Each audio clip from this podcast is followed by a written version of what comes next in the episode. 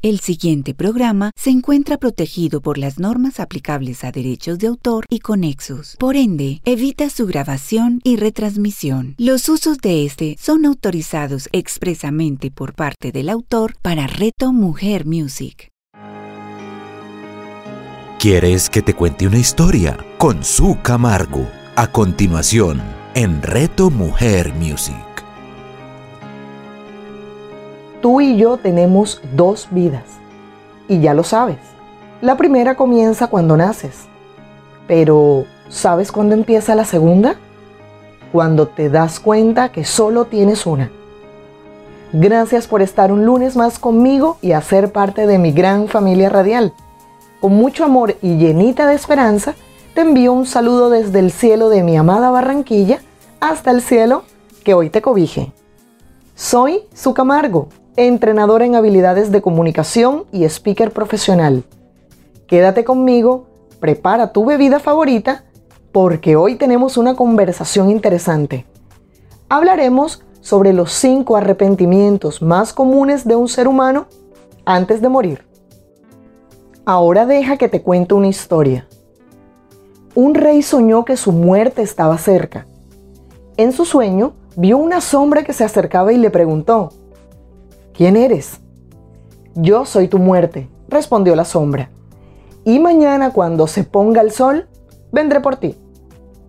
El rey se despertó preso de un profundo terror y se apresuró a convocar a todos sus sabios.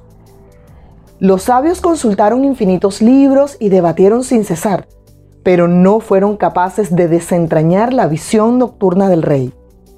Al amanecer, se dirigieron al rey y le dijeron, nuestro consejo es que si la muerte te ha advertido, será mejor para ti abandonar el palacio. Váyase a donde quiera, pero hágalo rápido. Sin perder el tiempo, el rey montó sobre su caballo más veloz y comenzó su huida. Salió a toda prisa, sintiendo que era, literal, una cuestión de vida o muerte. Y miraba tras él constantemente para ver si aparecía la sombra, pero no veía nada. La muerte no había aparecido y él por fin suspiraba tranquilo porque había podido escapar. Cuando el sol cayó, el rey se encontraba ya a cientos de kilómetros de la capital y se detuvo a descansar un rato bajo un gran árbol. Se bajó del caballo y hablándole le dijo, todo esto es gracias a ti, me has salvado. Mientras hablaba, sintió que una mano tocaba su hombro muy asustado, el rey volteó para encontrarse, sí, con la sombra de su sueño, y la muerte le habló. Yo también quiero darles las gracias a tu caballo. Realmente es un caballo veloz. He estado esperando bajo este árbol casi todo el día y temía que no llegaras a tiempo. Historia su fin. Hace 23 días mi papá entró a UCI unidad de cuidados intensivos. Estoy segura que esta es la experiencia que como familia de tres, mi mamá, mi papá y yo, hemos vivido. Durante estos días de forma particular, en algunos momentos, he sentido la muerte respirar cerca de nuestras vidas, paseándose cautelosa y lentamente y hasta mirándonos de reojo, pero sin poder acercarse porque la fe y la esperanza no se lo han permitido. El día que mi papá entró a UCI, aún yo estaba en Lima y me descubrí pidiéndole al cielo un gran regalo, la gracia de abrazarlo una vez más en vida. Me lo concedió, y no solo uno, sino varios. Gracias. Salí de Perú con Emanuel, mi hijo y compañerito de este particular viaje. Salimos acompañados de un par de maletas más llenas de esperanza que de ropa. Salí un miércoles a las 8 de la noche de Perú con Emanuel, mi hijo y compañerito de este particular viaje. Estábamos acompañados de un par de maletas más llenas de esperanza que de ropa. Aterrizamos luego de un vuelo bastante movido a medianoche en la fría Bogotá. Y mientras mi hijo dormía envuelto en chaquetas y una cobija en el piso del aeropuerto esperando la conexión hacia Barranquilla, Yo repasaba en mi mente bellos recuerdos con mi familia, intentando que el sueño no me venciera. No tengo palabras para explicarte lo que sentí cuando el avión por fin tocó tierra a las 7 y 30 am en la Puerta de Oro de Colombia. Es que me sentía en una carrera contra el tiempo. Cada segundo contaba. Llegué a casa, me bañé con agua muy fría, me cambié de ropa y sin dormir me fui directo a la clínica. Cuando por fin tuve sus manos entre mis manos, uff, mi alma y su alma sonrieron. Durante los casi 30 minutos de visita, hablamos, nos reímos, nos desatrasamos en algunos abrazos, pero sobre todo, fuimos felices viéndonos una vez más sin ningún kilómetro de distancia que se interpusiera entre nosotros. Es que habían pasado exactamente 578 días desde aquel domingo 29 de diciembre del 2019 que habíamos estado juntos por última vez. Esos han sido unos de los 30 minutos más sanadores y restauradores que he disfrutado en toda mi vida. Pero el tiempo no se detiene y el reloj sigue su camino. Así que en un momento de absoluto silencio y complicidad, nos despedimos. Le dije, antes de partir, que estaba muy orgullosa de ser su hija.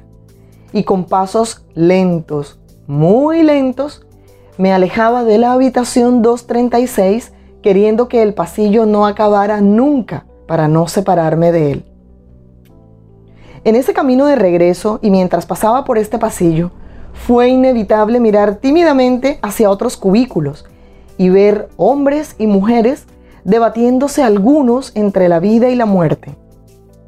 Mi mente no pudo evitar la tentación de imaginar cómo sería la vida de esas personas antes de entrar ahí. ¿Cuántas personas los extrañarían en ese justo momento?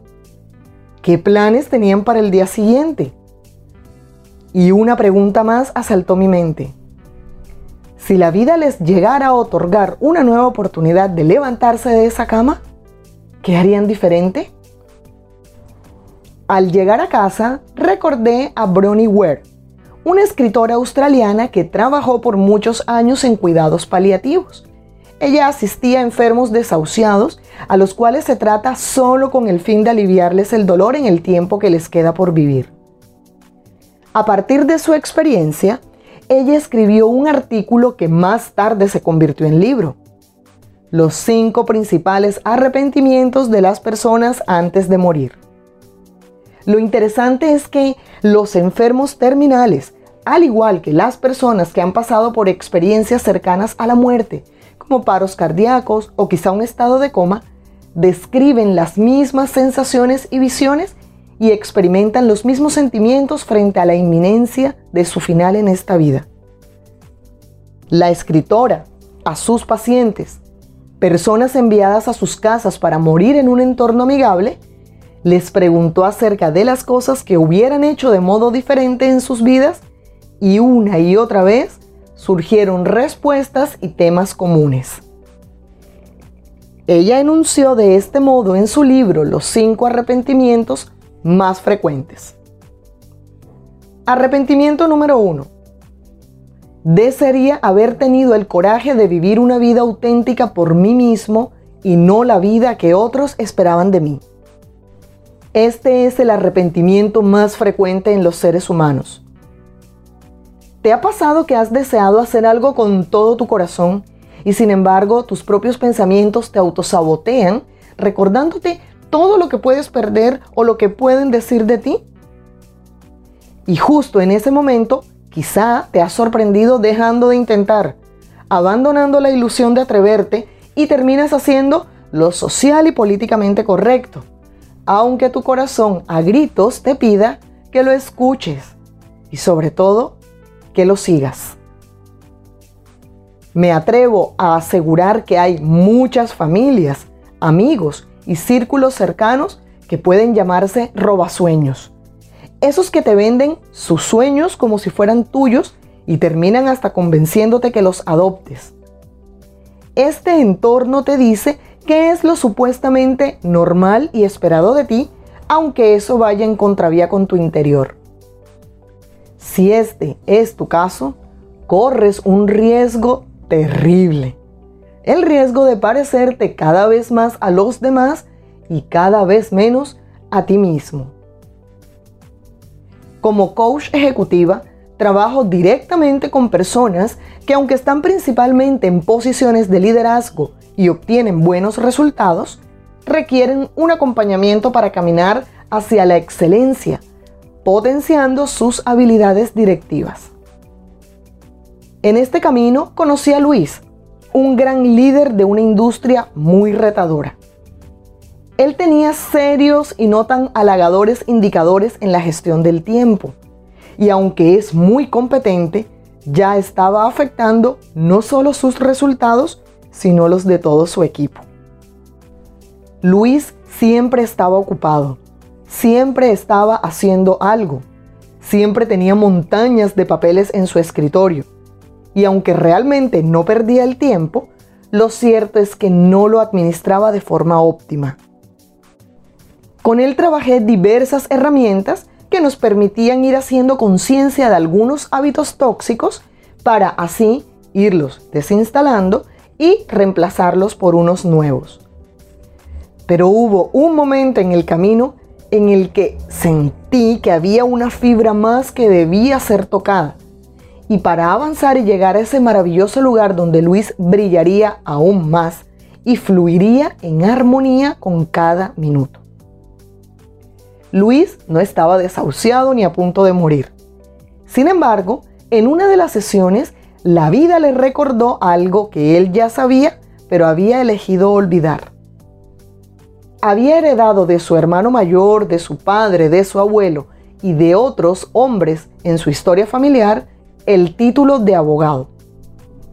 Estaba tan separado entre lo que hacía y lo que realmente era que no le alcanzaba el tiempo para conectarse con sus responsabilidades laborales y fluir desde toda su esencia. Luis eligió seguir con su labor de abogado, donde sin duda sabía cómo brillar. Pero ahora ejecutaba su profesión no desde su ego, sino desde lo que él realmente era. La salud es una bendición que valoramos aún más cuando nos hace falta. Así que si hoy gozas de ella, levántate como Luis de esa silla desde donde estás viviendo una vida de personas que solo conoces por redes sociales o de cualquier persona cercana, pero menos la tuya, y ve por aquello que tiene escrito tu nombre. Recuerda, un día despertarás y descubrirás que no tienes más tiempo para hacer lo que soñabas. El momento es ahora. Actúa. Paulo Coelho Arrepentimiento número 2. Ojalá no hubiese trabajado tanto. Comodidades, viajes, posesiones materiales, cuentas bancarias robustas. Todas estas cosas son buenas si las tienes. Y si las tienes, disfrútalas. Pero si alcanzarlas te supone renunciar a la gracia de disfrutar de tu familia, de tus amigos e incluso de tiempo a solas contigo como tu propia compañía, piénsalo una vez más. El estrés, la desconcentración, el mal genio e incluso la falta de creatividad deriva en problemas físicos, mentales, espirituales y hasta sociales. El portal web okdiario.com afirma que el exceso de trabajo puede tener consecuencias graves para la salud Asimismo, ofrece varios conceptos para revisar. Estrés laboral. Sentir angustia tanto psicológica como mentalmente puede verse traducido en alteraciones en tu presión arterial y en tu salud cardíaca. El portal afirma que solo en España el 50% de los trabajadores padece alguna forma de estrés laboral. Conflictos familiares.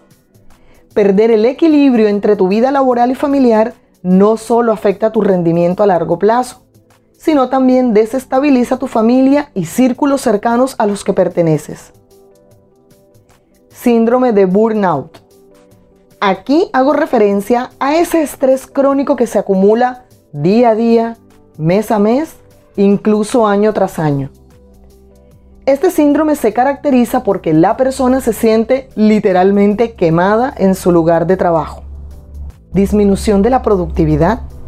Trabajar más horas no siempre es sinónimo de ser más productivo. De hecho, hacerlo muchas veces produce exactamente el efecto contrario. Aumento de accidentes de trabajo. El Consejo Colombiano de Seguridad presentó un análisis de las cifras de accidentes de trabajo enfermedades laborales y muertes por causas relacionadas con el trabajo durante el 2020. La tasa de accidentes de trabajo en Colombia para el 2020 fue de 4.4 accidentes de trabajo por cada 100 trabajadores.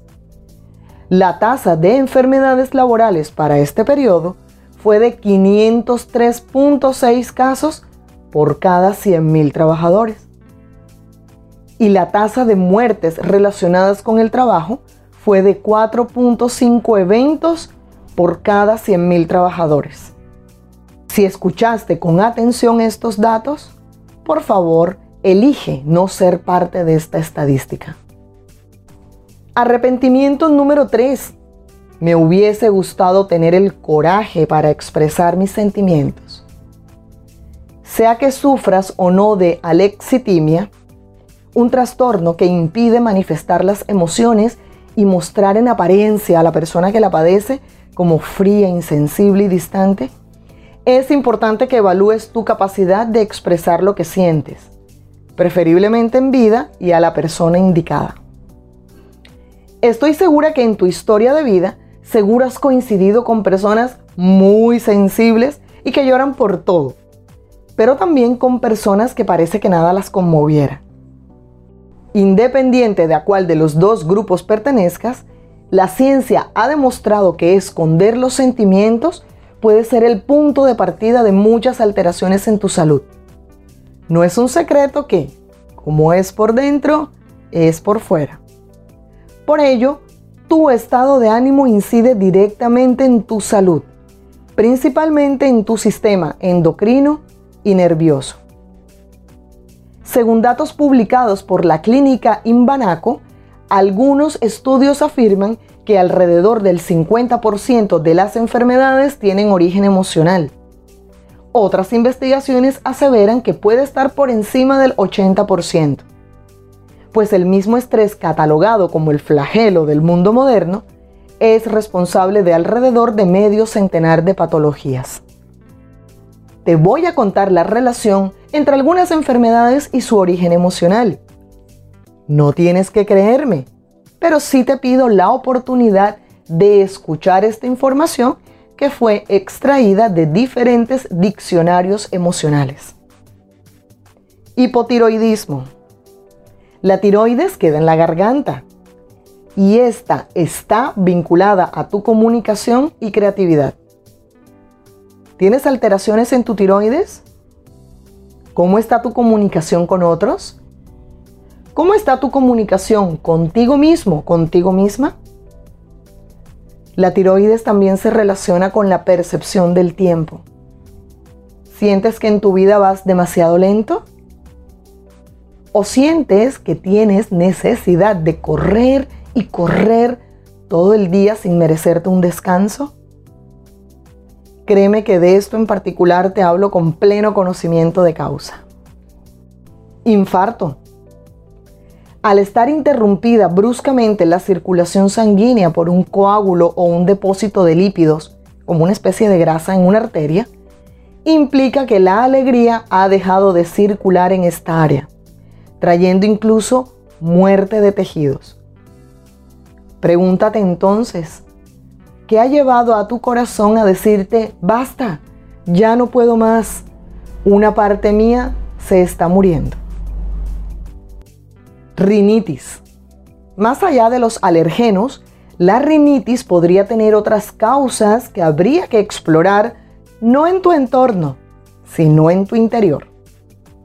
Desde algunos enfoques de la psicología y especialmente el psicoanálisis, aquellos sentimientos, conflictos o deseos que se reprimen y no pueden expresarse, retornan en forma de síntomas, que en muchos casos puede esconder abatimiento, tristeza y hasta falta de apoyo y protección.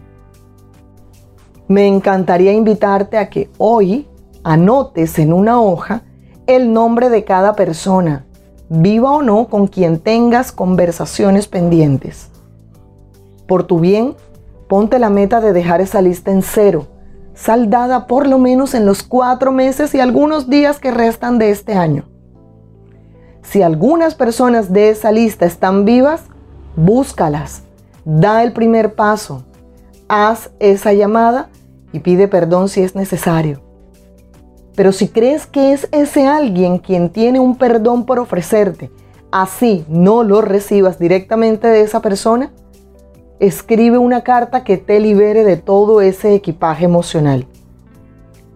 Si quieres que te acompañe en este proceso, ya sabes dónde encontrarme. Expresar lo que sientes otorga paz y aligera la carga. No esperes estar cerca a una experiencia dramática para hacerlo. Arrepentimiento número 4. Lamento no haberme mantenido en contacto con mis amigos. En época de confinamiento y distanciamiento social, los amigos han sido parte fundamental durante esta experiencia de pandemia. Tanto los de siempre como aquellos que gracias a la virtualidad se han cruzado en nuestro camino y nosotros en el de ellos. Durante la estadía de mi papá en UCI, he estado rodeada física y virtualmente de compañía y de mucho amor. Mi mamá, mi hijo y yo no nos estamos quedando en nuestra casa en Barranquilla porque queda distante de la clínica. Así que nos mudamos temporalmente al hogar de mis tíos, sintiéndonos acogidos y sostenidos por ellos en todo momento, sobre todo cuando la tormenta se hace más fuerte. Infinitas gracias por contenernos con paciencia y generosidad en esta prueba que como hogar estamos viviendo. Pero no puedo tapar el sol con un dedo. Y también debo decirte que hay personas que pensé estarían más presentes y no lo han estado. Pero eso está bien, porque mis expectativas no siempre deben ser cubiertas. En estos 19 días que hoy cumplo en Barranquilla, he vuelto a tener contacto con parte de mi familia paterna con quien hacía mucho tiempo, incluso años, no hablaba.